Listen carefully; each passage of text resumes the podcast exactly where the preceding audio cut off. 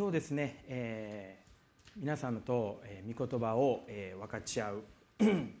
それに、えー、際しましていろいろな、えー、祈り、えー、準備をさせていただいたんですけれども、えー、その祈って、えー、準備をさせていただいている、えー、こととですね、えー、豊田先生が、えー、この過去、えー、年末と年始に語っていただいた御言葉が本当にあの 重なっているといいますか本当に同じ流れになっているというのことを感じずには入れないような御言葉でした、えー、年末には固く立って動かされることなくいつも主の技に励みなさい。主にあってはあなたあなた方の労苦が無駄になることはないと第一コリントで語られています。また1月の一番最初の礼拝では後ろのものを忘れ一心に目標を目指して走れ。そして心の察しによって新しくされなさい。という御言葉が語られました。私が本当に今日皆さんとお分かちしていきたいな考えていきたいなという思うそのメッセージの題名なんですけれどもそれが良い行いに励む。ということです。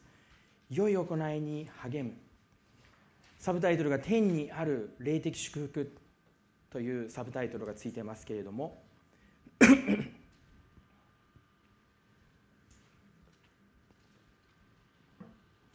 良い行いに励むということを示された時にですね私はちょっと抵抗があるんですね。この良い行いという行いというのにちょっと違和感を感じてしまうんです。というのもですねえーと、私の、えー、生まれ育った、まあ、子供の頃から、えー、小学校4年生の時に洗礼を受けました。そしてその時から、まあ、クリスチャン生活を始めていったんですけれどもこの若い頃、まあ、中学高校、えー、に至るまでのクリスチャンの環境というものは、えー、かなり極端にですねこの行いというものをこう強調する環境の中で 育ってきました、えー、CS キャンプがあるんですけれどもあのニューライフの、えー、CS キャンプは本当に楽しいです。もうゲームがたくさんあってもう美味しいもの食べてであのキャンプファイヤーをしてマシュマロ火で焼いてすごい楽しいんですね。であのクリスチャンの子たちもクリスチャンじゃない子たちももう喜んで毎年楽しみにしているようなそんな楽しいキャンプなんですけどもあの私が行ってた CS キャンプはそんなものではありませんでした。えっとですねあの今でも覚えてます。精霊待望会というのをするんですよ。でこれがね小学4年生ですよ。4時間祈るんですよ。4時間。正出してですねしよしよしよしよ4時間泣いてねもうそれはすごすごかったなと思うんです。で中学校になりますとですね皆さん皆さんの息子さん娘さん中学校の方いらっしゃいますでしょうか？考えてみてください。中学校の頃蒼天祈祷に行ってるんですよ。でね教会の壁にねあのね、まあ、ノルマ表みたいなのが書いてありましてですね1時間祈ったらマスを1つ埋めるわけです。であの何時間週に祈ろうみたいな。すごく行いが強調されてました。でもあの断食もやりましたね。またあの徹夜祈祷ね。ロボ伝道もやりましたね。梅田でロボ伝道しててあの友達が目の前に現れた時には本当にもうショックでしたけれども今しやお前何やってんねや」って言われて「おお伝道してんね」みたいな感じで伝道してたんですけれどもまあ熱いと言いますかまあ行いがすごく強調されるあの環境で育ちました。で大学に行って本当に変えられていったんですけれどもでもあのその時にねあのまああったその思いっていうのがですねあのまあ、決してねそのようなことがあの悪かったって言いたくないんです。本当に恵みの中にあったと思います。でそういったことをするのもあのいいことだったと思うんですけれどもでも毎週毎週ですねその行いによって自分の気分が変わるんですよ。である週はもう2時間も3時間も蒼天行って祈ったぞと聖書も読んだぞとで、まあ、献金もしたぞとでそれで教会に来るとですねもうハレルヤーってもうもう聖なる聖力みたいな感じであのワーシップができるわけですね。ところが次の週寝坊してしまうんですね。またちょっと聖書読むの面倒くさいとかですね。あの良い行いができないんです。そしたらもう教会のですねコーナーの、まあ、コーナー座ってる方は別に悪いわけじゃないですけども、えー、コーナーの後ろの方でも小さくなって胸を打ってみたいな聖書のそういう箇所がありますけれどもそんな気分になるんです。であの聖書の中のね御言葉でね「あの主よ主よ」と、まあ、世の終わりが来て天国で「主よ主よ」と私に言うがこういうことがあの書かれてるんです私は神様がねあのこの毒麦とか悪いあのヤギとかに言うんです。私はあなたを全然知らないと。私から離れていけ。って思われるそういうふうに思われてるんじゃないかなと思いながら生きてました。でその中で信仰のジレンマを持ちながら浮き沈みがあってそして霊的なもので、まあ、品性的なものが決してこうあの成長していってるかって言ったら別にそうでもないし身も実ってないしっていうような何か自分よがりのようなクリスチャン生活を送っていたような気がするんです。ですんでその行い良い行いっていうのを神様示された時にちょっと違和感があるんですね。まあ、皆さんも私のように思われる方がいらっしゃる、まあ、そのそんなことないっていう方もいらっしゃると思うんですけどでもね行いっていうことがあのこの焦点になってくるとどうしても私たちは立法的になってしまう傾向があると思うんです。でも神様は私たちに良い行いをしなさい。って励まされてると思うんです。クリスチャンはただ単に教会に来て神様を賛美して聖書を読んでこれ儀正しくして愛らしくておとなしくて人畜無害のそういう人間として生きるのではなくクリスチャンはこの世に光となってこの世界をインパクトしてこの世界をよく変えていく影響力を持つ一人一人として私たちは前に進んでいくべきじゃないかと思わされるんです。その時にでも良い行いっていうことが避けて通ることができない話になりますので今日その話をちょっと取り上げてみたいなと思いました。エペソ書の2章を皆さんで、えー、共に開けていきたいと思います。エペソ書の2章。有名な御言葉です。皆さんも何度もお読みになったと思う、え箇所なんですけれどもエペソ書の2章10節を、えお読みしたいと思います。エペソ書2章10節お読みします。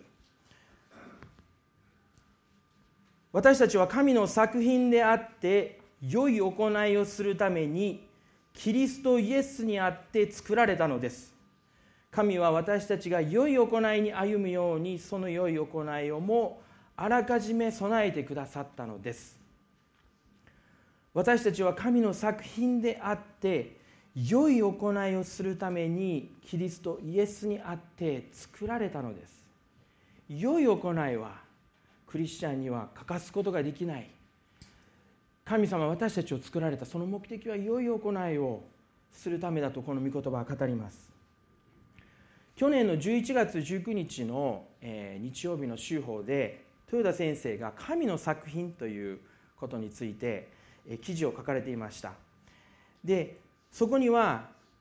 私たちは神の作品であって良い行いをするためにとこの御言葉が書かれていてそしてこの文章が書かれていたんですね。ちょっとお読みしたいんですけれどもここで言う良い行いとは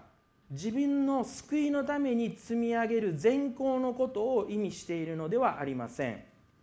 キリスト教には善行を積み上げることによって救われるという概念は存在しません。なぜなら善行をどれだけ積み上げても神様の基準には達し得ないとの考えが根底にあるからです。唯一キリスト教によって善行と言えるものがあるとしたら自分で自分を救えない私たちのために身代わりとなって十字架の上でご自分の命をもって私たちの罪をあぐなってくださった救い主イエスを信じることだけです。書かれてるんです。アーメンです。私たちの行いによって私たちは救いを得るのではありません。救いは神様の一方的な恵みによるんです。エペソ書の2章の 8, 8節9節これはエペソ書の神の作品であるとその直前の御言葉はこのように言っています。あなた方は恵みのゆえに信仰によって救われたのです。それは自分自身から出たことではなく神からの賜物です。行いによるのではありません。誰も誇ることのないためです。と書いてあります。私たちが、まあ、私が若い頃違和感を感じながら行いに関して違和感を感じながら生きていた頃ふと考えるとですねあの頃の行いはひょっとしたら私が自分の救いを得ようとして格闘していることによる良い行いじゃなかったんじゃないかなと考えるんです。でも聖書は救いはもうすでに与えられたと。あなたに与えられた。私たちがイエスこの中でもしクリスチャンじゃない方がいらっしゃったらぜひ聞いてください。私たちは行いをすることによるのではなく私たちが神様を信じるという決断をした時に神様が値なしに恵みを持って無償で私たちに与えてくださる。それが救いなんです。だから私たちは救われてるんです。救われてるんであるならばエペソ書の2章10節私たちは神の作品であって良い行いをするためにキリストイエスにあって作られたというこの良い行いというのは一体何なんでしょう？多くの宗教は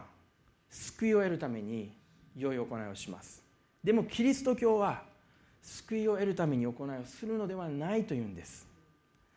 そうしたら質問です。私たちの行いの良い行いの目的は何なんでしょうか？なぜ私たちは良い行いをするんでしょうか？でもこのことをしっかりと掴んでいないと私た私たちは読もすれば自分のやっていることによって何か救いを得ようとしている。自分のやっていることによって何か恐れを消そうとしている。自分のやっていることによって何かプライドを自分のプライドを主張しようとしている。そのような、まあ、落とし穴に陥ってしまうんじゃないかと思うんですね。神様がこの年末私が、えー、本当にこの良い行いということについて考えた時にいやここねこの場所に来た時にねもうもう良い行いで救われるんじゃなくてもう救われてるんだったらもうそのまま救われたら天国に連れてってくれたらいいのにな神様と思ったんですよ。もうあの洗礼受けたらすぐパッと昇天されて豊田先生はあのねあの子供の頃から教会行かれてたので爆災をした時に私は死ぬ寸前にクリスチャンになりたいと言ってその人生を楽しんでそして死ぬ寸前にクリスチャンになって天国に上げられたいというそういうベストセネリオみたいなシナリオみたいなのを考えてらっしゃるみたいなんですけれども。でもそうじゃないんです。神様は私たちに良い行いをするために良い行いをも備えられたってこの御言葉に書いてあるということは何か目的がある。でこの2章10節この御言葉を考えれば考えるほどですね分からなくなってくるのでもうエペソ書全部読んだんですね。でエペソ書を何度も何度も読んでいくうちにちょっと分かったことがあるんです、まあ、あんまり僕は聖書学者でもないですしあんまり頭もそんなにあの聡明な方ではないので。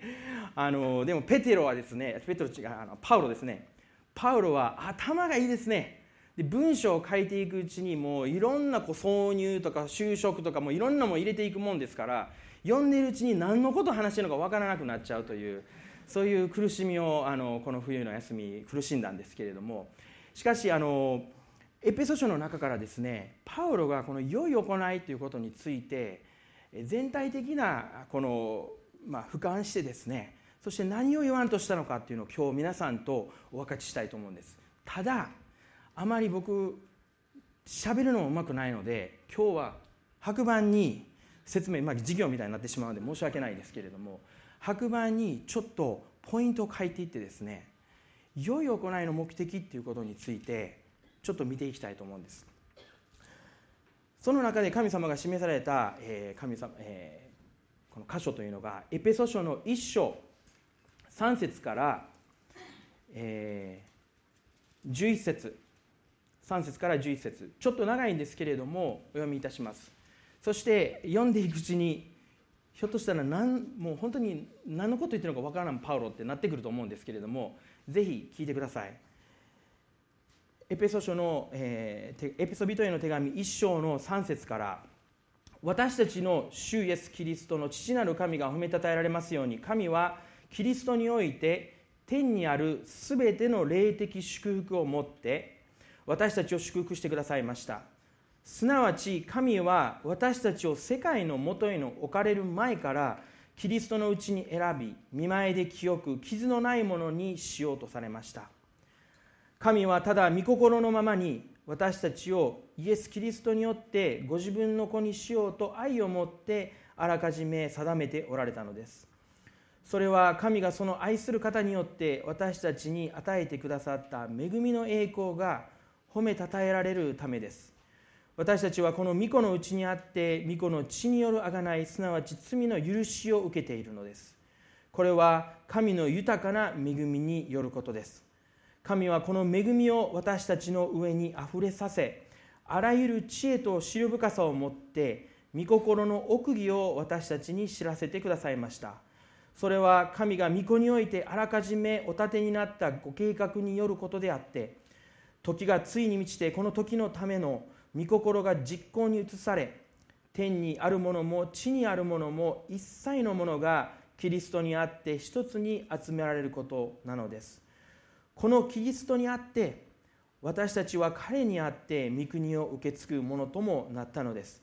私たちは御心によりご計画のままを皆実現される方の目的に従ってこのようにあらかじめ定められていたのです。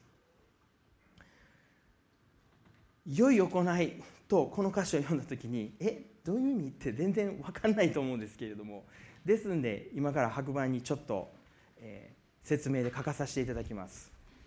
でこれであのまあ僕なりの見解なんですけどねこの聖書を読んであの見解なんですけれどもまずですねエペソ書の1章の3節に神はキリストにおいて天にあるすべての霊的祝福をもって私たちを祝福してくださいましたと書いています。霊的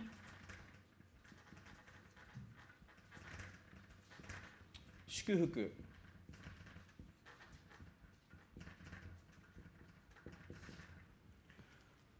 神様はまず私たちを祝福しようとされたんです。そしてこれは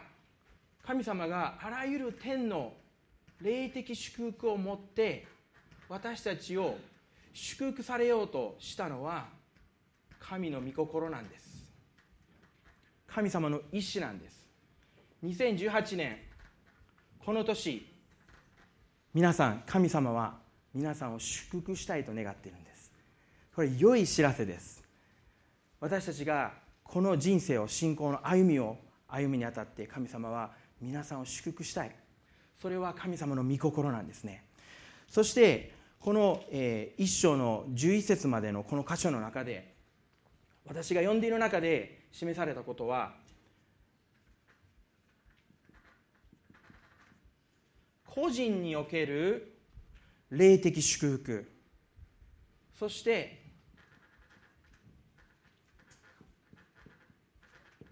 教会における霊的祝福ということが示されました。この11節までの間に神様の御心霊的祝福が個人においての霊的祝福が一つそして教会における霊的祝福が一つ隠されている。皆さんとちょっと読んでいきたいと思うんですけれどもキーワードは御心です。もし御心という箇所を見つけていただけたらそこに祝福のヒントが隠されています。神はキリストにおいてこれ3節ですね。天にあるすべての霊的祝福をもって私たちを祝福してくださいました。そして4節ではすなわちとうんぬんと書かれてますけれども5節。神はただ御心のままに御心出ましたね。御心というのは霊的祝福神様が私たちを私たちに霊的祝福を与えたいというその意志です。御心のままにその意志が私たちにすることは私たちをイエス・キリストによって自分の子にしようと愛を持ってあらかじめ定めておられた。神の子にしようと定める。私たちの個人的な霊的祝福は忘れてはなりません。キリストにあってです。イエス・キリストによって私たちを神の声にしようと。私たちはただ単に救われて許してもらってそして許可を生きる許可を与えられたのではなく神様私たちを神の子にしようとした。私も子供が4人いますけれどもでも一人一人愛してます。一人一人のことが愛しいです。そして一人一人ももう何をするにも可愛い。そして彼女たちが本当に成功することを願っています。そのように神様も私たち一人一人に対して天にあるあらゆる霊的祝福を持って私たちを祝福し私たちを子供としたいと神様は願っている。続いていきたいと思います。次に他に、え、御心のままにってあるとこありますでしょうか、えー、6節ではないですね。7節でも御心のままにないですね。もうどんどん飛ばしていきますね。8節もないですね。9節御心の奥義。できましたですね。御心の奥義。ここはちょっと飛ばしたいと思います。後で帰ってきます。御心の奥義。しかし10節。時がついに満ちてこの時のための御心が実行に移されこの御心霊的祝福を持って私たちを祝福したいという意思が実行された時に何が起こったかというと天にあるものも地にあるものも一切のものがキリストにあって一つに集められることなのですって書いてます。一切のものが集められる。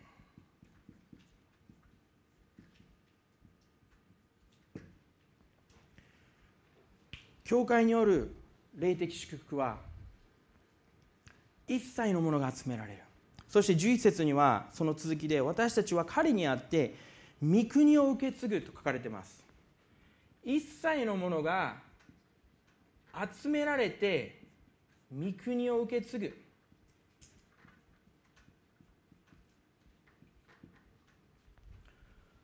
これが神様が計画しておられる霊的私たちに対する霊的祝福なんですね。こういうのがちょっとずつ見えてくるんです。そして9節に戻ります。御心の奥義。私たちに知らせてくださいましたって書いてますけどこれはしっかり読んでいただいたらちょっと分かってくると思うんですけれども奥義というのはですね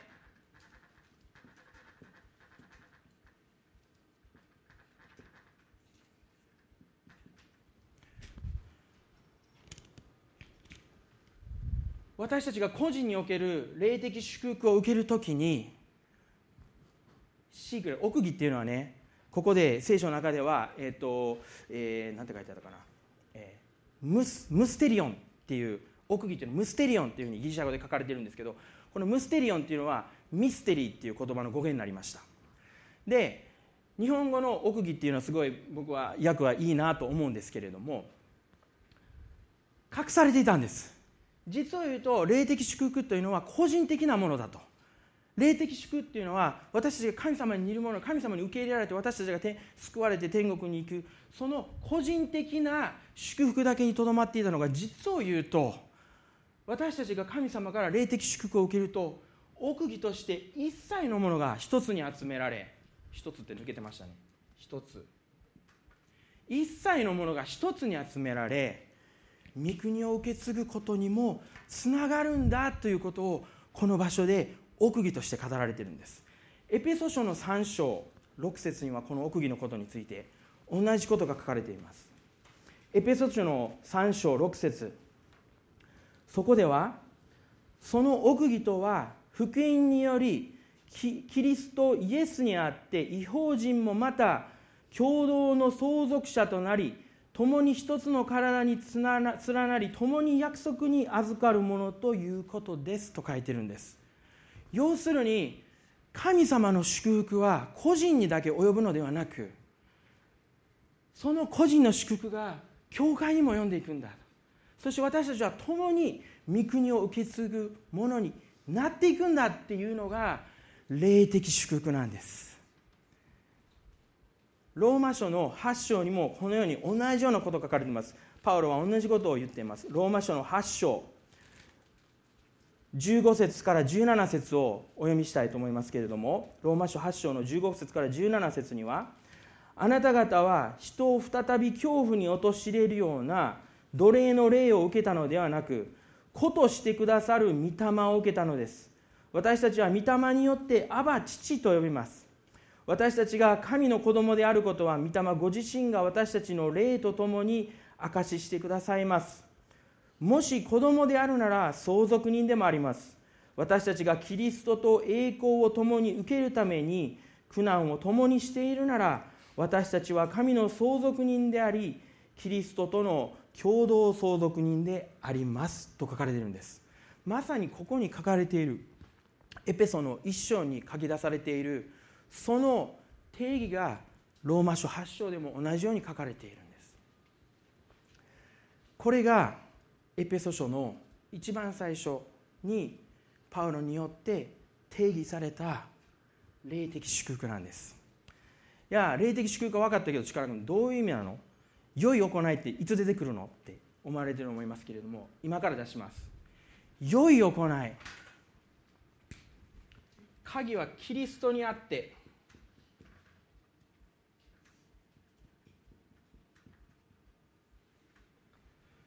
キリストにあって神の子にしようと定めた。キリストにあって一切のものが一つに集められ御国を受け継ぐものになった。ということが鍵です。そして良い行いはここに来ます。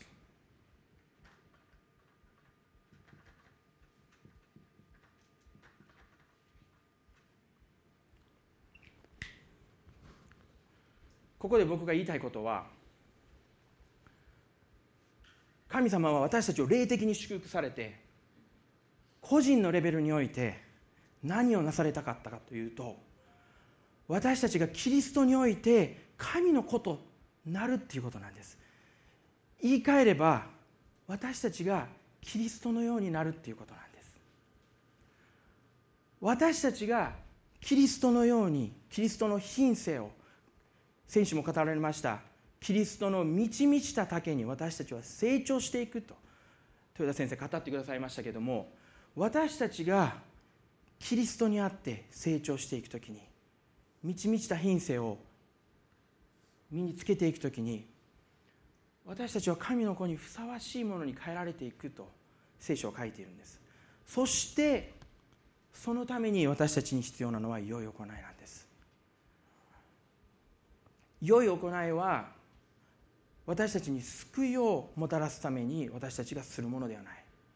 良い行いは私たちがキリストのように変えられることに目的があるんだ。その目的があるんだ。だから私たちが良い行いをすることによって私たちは何かを証明しなくてもいいんです。私たちは何かを神様に提供しなくていいんです。でも良い行いをすることによって私たちはキリストのように変えられていく。それが神様が私たちに与えてくださった霊的祝福なんです。そしてこの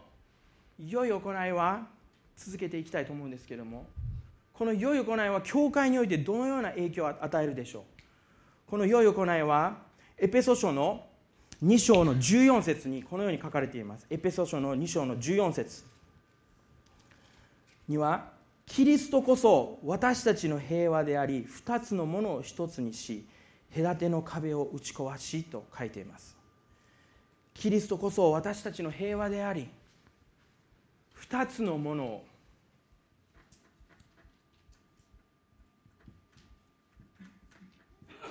一つに。私たちが良い行いをして神様に似るものに変えられるためにその励む時にですね神様は私たちに神様の品性を与えてくださいます。でもそればかりではなく奥義として私たちが神に似るものになっていったら神様が一切のものを一つに集めて御国を受け継ぐ。そして二つのものを一つにしてくださる。そのような働きを私たちの良い行いによって神様は成していってくださる。私たちの良い行いは二つのものを一つにする行いなんです。悪魔の働きは一つのものを二つに分けることです。しかし神様の働き精霊様の働きは二つのものを一つにするんです。エペソ書の5章ではこのようなことが書かれています。夫婦のことについて書かれています。夫婦は2つのそれぞれ異なる一個人ですね。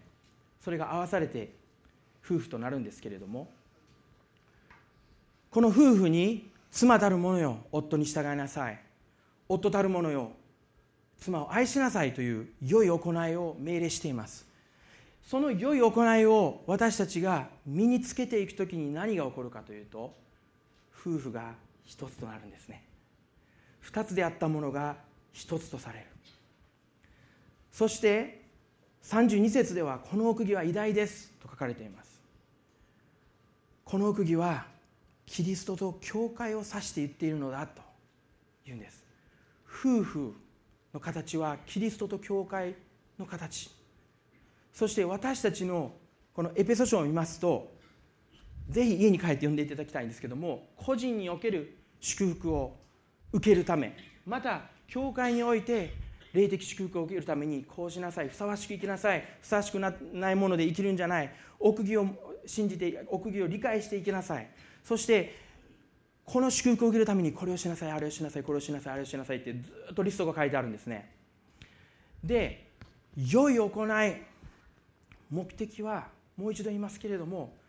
私たちが神様の祝福を受けて私たちがキリストのように変えられていく。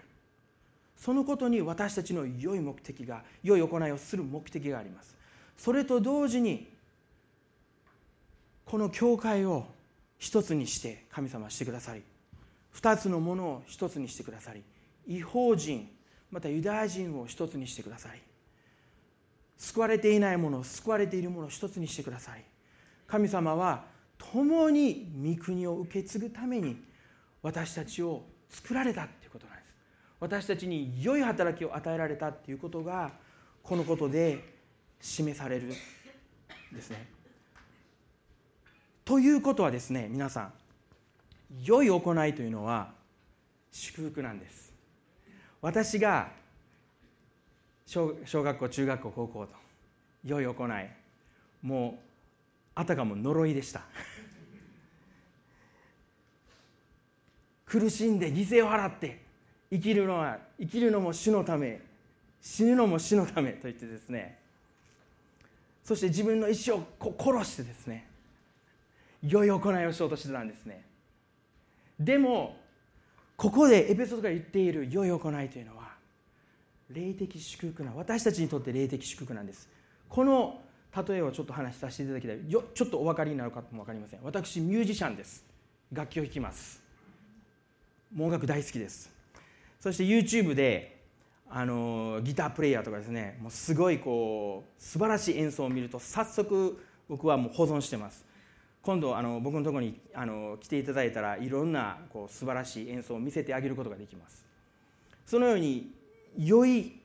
素晴らしい演奏を保存してそれを見た時に私は思うのはうわなんて素晴らしいんだろう、まあ、素晴らしいってそんな言えへんけどなんてかっこいいんだろう。めっちゃイケてるやんって思うんですね。そして僕もあんな風に演奏できたらなと思うんですね。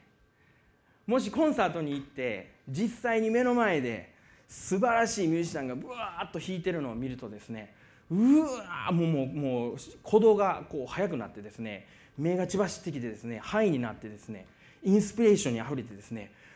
うわもう最高ギターって最高ってなるんです。でも早く家に帰ってもう練習したいと思うんですね。良い行いもそのようなもんなんですね。私たちが神様の良い行いに品性に満ちている人を見たとします。そしたらその人はどういうふうに映るでしょうか私たちに。とても魅力ある存在に映るんですね。わ素晴らしいなと。もう勝利にあふれてるし愛にあふれてるし恵みにあふれてるしもう喜びにあふれてるし私もあんな風になりたい。それは内なるイエス様が現れてくださっている。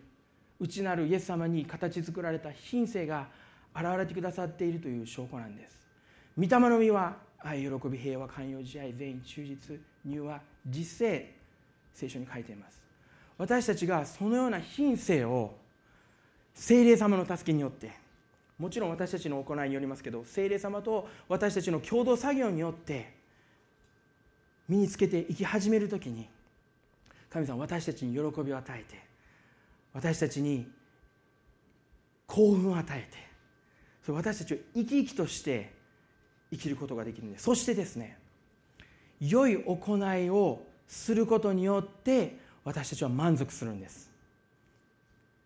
黒人のギタープレーヤーの人がですねこう弾くのを見たことありますか？こうやって笑いながらですねこうんでこういろんなコードができた時にもう難しいコードできた時にこう顔をこうやって引きずらせながら「うーヒー」ってこう弾いてますよね。あれは何ですか？お金を稼ぐために苦しんでやってるんですか？また誰かに認められたいからやってるんですか？違いますよ。もう楽しいんですよ。もうそのもう練習もつらかったと思いますけどそそれができるようになってる自分にも越に行ってああいうふうに弾いてるわけですね。良い行いもそれだけで私たちは十分なんです。見返りを求めて私たちは良い行いをしないんです。見返りを求めて私たちは親切をしないんです。見返りを求めて人々に優しくしないんです。世の中にはそういう価値観がたくさんあります。でもクリスチャンは違います。神様の品性を身につけたいから。そしてそれをすることによって神様の心が満たされるから。私の心が満たされるから良い行いをするんです。プライドによって良い行いする人いますよ。違います。神様における喜びによって私たちはします。恐れによって良い行いをする人もいます。違います。恐れはないです。もう救われてるんです。私たち失敗もします。でもそんな関係ない。私たちに与えられているのは全身あるのみ。後ろのものを忘れ前のものに向かって体を伸ばしつつ主の技に励みなさい。私たちは良い行いをするだけでもう十分なんです。良い行いをしている時にあの黒人のギターのおっちゃんみたいにああやった最高って思うんです。3度の飯よりも良い行いがいいってなってくるんです。最後にこの良い行いの目的がこのエペソ書の中で明らかになってきたと思うんですけれども皆さんに2018年チャレンジをしたいと思います。私たちは神様の品性を今年身につけてそして神様に似るものになっていきたいと思いませんでしょうか？一人一人がこの教会の一人一人がもちろん皆さん神様のように素晴らしいイエス様のように素晴らしい品性をもうすでにたくさんお持ちでこの教会はもう大好きですけれども。でももっともっと神様の品性を神様の愛によって前進していく教会となればどうなるでしょうか？神様はこの教会を大きく用いてくださると思います。私たちはキリストに似るものとされるために一歩前に踏み出す必要があります。私たちはただ待っているのではなく力が与えられて思いが与えられて確信が与えられてから重い腰を上げて一歩踏み出すのではなく私たちは弱さの中にあって不十分さの中にあって恐れの中にあって疑いの中にあっても私たちは一歩前に進んでいく。その時に神様の力がね解放されるんです。私たちは神様の力を見ることができるんです。信仰によって一歩を乱す時に神様は私たちに力を与えてくださる。義明三章の旧約聖書の義明三章の開かなくても結構ですけれどもその話をしたいと思います。イスラエルの民はエジプトを出てそして航海を渡りそして40年間荒野をさまよいそして40年間の末に約束の地に入るためにヨルダン川を渡りました。しかし神様はヨシュアにこうされ仰されたんですね。航海の時にはモーセが航海に杖を差し出した時に水がバーッと分かれてですねそして乾いた血が目の前にできたのでイスラエルはそのイスラエルの民々は民の人たちはそのところを歩いて航海を渡ったと記されていますけれどもヨシュアのヨルダンが渡る時にはちょっと話が違いました。神様は契約の箱を担いで溢れているこの水がもう急に流れているそのヨルダンの川に足を一歩踏み入れなさいと言ったんです。そして足を一歩踏み入れた時に神様が働いて水がせき止められイスラエルの民はヨルダン川を渡ることができたというふうに記されています。モーセとヨシアの違いはこうです。モーセは罪のエジプトのエジプトはエジプトは罪の世界の象徴ですけれどもそこから私たちが救い出されるために神様が一方的な恵みによって神様の助けによって航海が開かれイスラエルは罪の生活から脱出しイスラエルは救われたのです。先ほど申し上げたように私たちの行いは救いを確立するためのものではありません。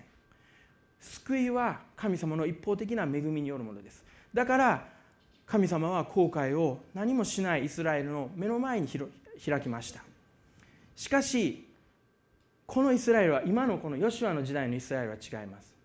もう神様と共に40年間歩んできて神様の素晴らしさを見て神様と関係を持って生きている人々でした。その人々に神様が挑戦されたのは一歩踏み出せということだったんです。私たちがこの義明を見るときに義明の一章の3節では神様は義明にこう語られています。あなた方が足の裏で踏むところはことごとく私がモーセに約束した通りあなた方に与え与えていると。しかしそれは条件としてはあなた方の足の踏むところは書かれています。これは私たちがどっかに行ってですねあの巻の駅前に行ってですね回って足の踏むところそこはもう教会になるとかそういったことを話してるんじゃなくて私たちの霊的なこの品性私たち自身私たちのこの神の子にされようとするその人生の中の心の領域を私たちが勝ち取っていく。神様によって勝利していくためには私たちは足の裏でその領域を踏まなくちゃいけない。聖書は語っているんですしかしもし私たちが勇気を持って足を一歩踏み出して足を踏み出していくならば神様はそれを与えてくださると約束されているんですそれは私たちにとって祝福なんです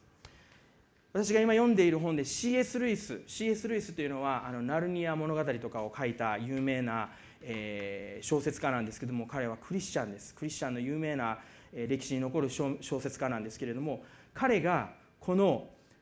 キリストに似るものキリストの品性を身につけるということに関してキリスト教の聖髄という本の中で、えー、私たちに示唆しています。その、えー、一部をですねようやく抜粋した部分を、えー、皆さんに励ましのためにお読みさせていただきたいんですけれどもえー、小説家なので普通のあの硬いですねあの聖書学者のような文章の生き方じゃないんですけどちょっと面白い内容もあるんですけれども、えっと、このように書かれています。多くの人がキリスト教的徳を試みるのに、まあ、キリストの品性をこう身につけるために徳を試みる試すのに二の足を踏むのはやってみる前から不可能だと思い込んでいるからである。でもやってみれば結構できるのである。そしてこれは素晴らしいことである。そういうふうにこの文章始まっています。完全というものは人間の努力では到底到達できない。だから神の助けを求めなければならないのである。でも神様の助けを求めてもちっとも来ない。また来てみても足りないと思うことが多い。でもそんなことは気にすることはない。失敗するたびに元気を取り直してやってみることだ。多くの場合神の助けは最初のうち何回もやり直すという力を増すために与えられる。徳そのよそのものよりも品性そのものよりも我々の徳の習慣の方がもっと大切であってプロセスが習慣を叩き上げるのである。それは自分というものに対する我々の幻想を打ち砕き神により頼むことを教えてくれるのである。最善の時も私たちが最善の時も自分を信頼することをせず最悪の時も自分自身に絶望する必要はない。ただ唯一致命的な態度は完全以下のものに満足してあぐらをかいていることであるって書くんです。C.S. ルイスは私たちが神に似るものになるために私たちは決して満足してあぐらをかくべきではないと私たちに訴えているんです神に似るものになるために私たちはゴールはもう果てしないですけれどもでも神様はそのミッションその挑戦を繰り返し繰り返し続けさせてくださる力を私たちに与えてくださるんだそれが聖霊様の助けなんだ。私たち自分を見た時に私なんてこう私なんてダメだ。また過去の失敗があるかも分かりません。皆さん。その過去の失敗が皆さんの心に恐れを抱かせる結果になってしまったかも分かりません。でもしかし神様はその恐れからも勝利し解放させる道を私たちに用意してくださっているのです。私たちが神様に対して小さな一歩でもいいです。でも一歩踏み出すならば神様はその時に神様の力を解放して私たちを助け私たちを前進させてくださるのです。最後の御言葉を皆さんと開いて終わりたいと思いますけれどもガラテアの6章9節から10節。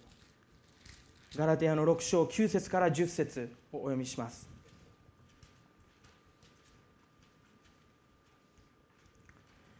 善を行うのに相手はいけません。失望せずにいれば時期が来て刈り取ることになります。ですから私たちは機会のあるたびに全ての人に対して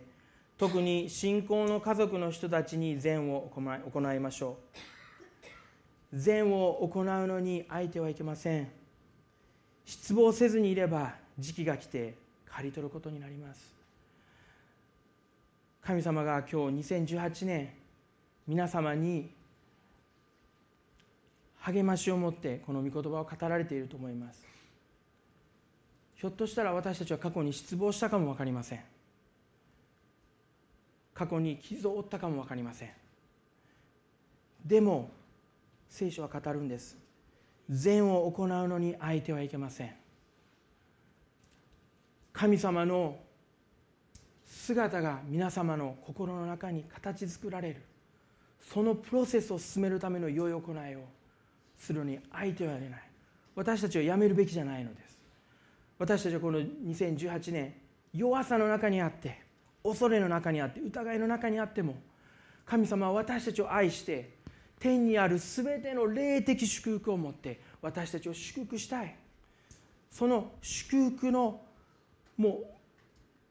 方法であるというか祝福の解放点であるというかそれは良い行いなんです。今日私たちが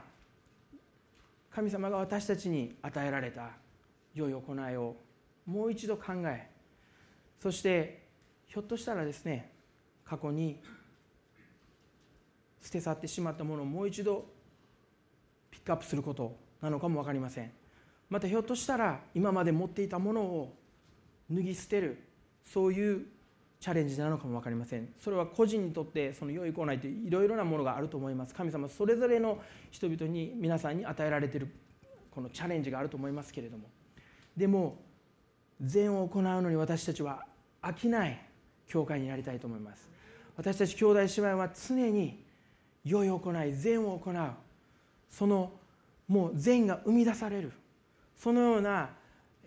一人一人になっていきたいなと本当に感じます。そして私たちがこの暗闇に光となってそして神様の栄光をこの地上に伝えていくそのような一人一人にされていただきたいなと本当にお祈りします。では、えー、このメッセージの終わりに一言お祈りをさせていただきたいと思います。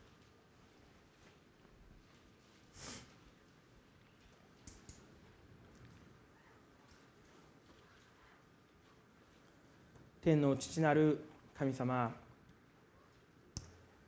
主よあなたが私たちに人生を与えたのはあなたが私たちを神の作品として作られたのは私たちに良い行いを持って天の霊的祝福を私たちに与えるためでした。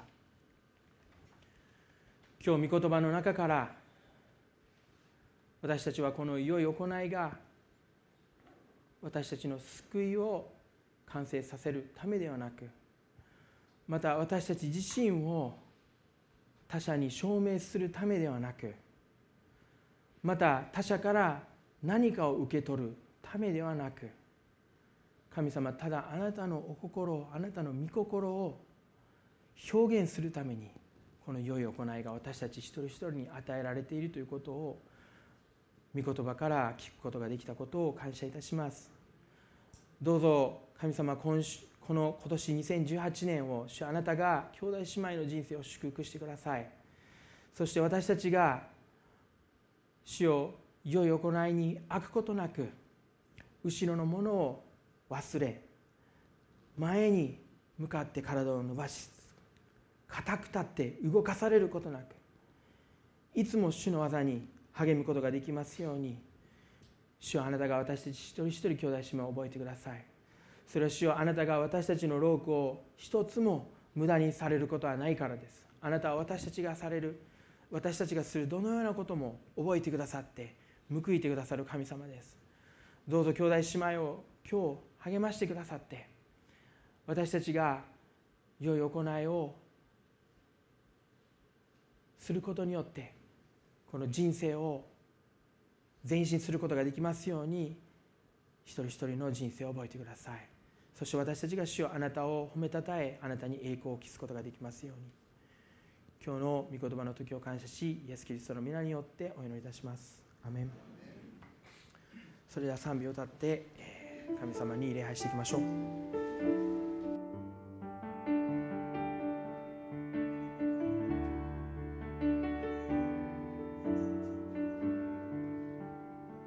すべての真ん中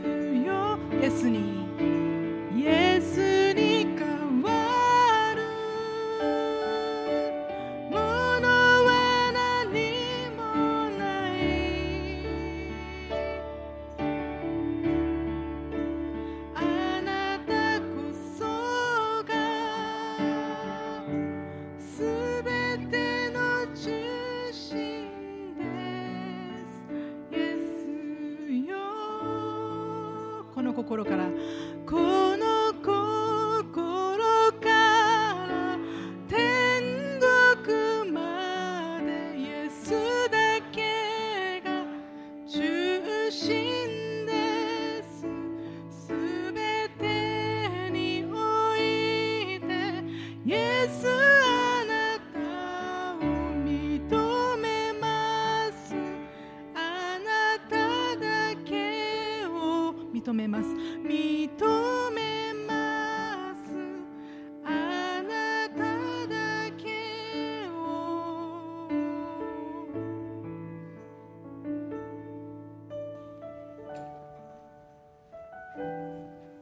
私たちは信仰の完成者であるイエス様を見上げて歩んでいきたいと思います。そして私たちの心にイエス様の魅力がイエス様への愛がイエス様への信頼があふれる時に神様私たちの人生を変えて私たちをキリストに似るものに変えてくださる。そのように信じます。今週皆様の歩みが祝福されますように一日の歩みの中でイエス様を見つけることができますようにそしてイエス様に従って私たちは生きていくことができますように祝福をお祈りします。これで、えー、2部礼拝を終わりたいと思います、え1階では昼食がありますので共に交わっていきたいと思います。